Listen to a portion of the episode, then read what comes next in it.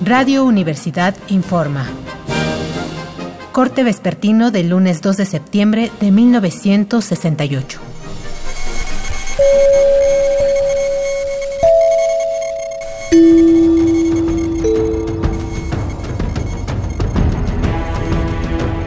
Esta tarde, en respuesta al cuarto informe de gobierno del presidente Díaz Ordaz, la Unión Nacional de Mujeres Mexicanas hizo pública una carta. La Unión declaró, quienes nos han golpeado y atropellado han sido los miembros del ejército y las fuerzas represivas que se desataron desde fines de julio sobre los estudiantes y el pueblo capitalino. La policía sabe quiénes son los verdaderos pandilleros, los atacantes de mujeres que operan en forma impune y nunca han lanzado contra ellos al grueso de sus fuerzas como lo ha hecho contra los estudiantes y sus maestros.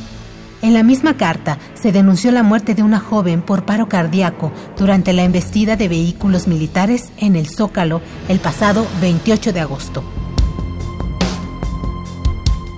Por otro lado, la Procuraduría de Justicia del Distrito y Territorios Federales acaba de liberar a 96 estudiantes en respuesta al mitin que se realizó esta mañana frente a sus instalaciones.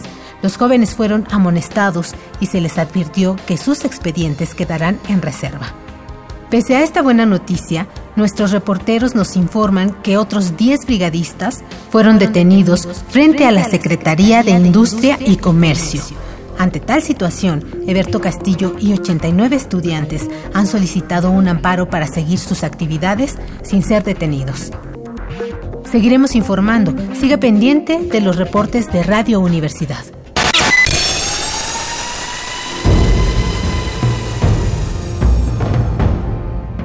M68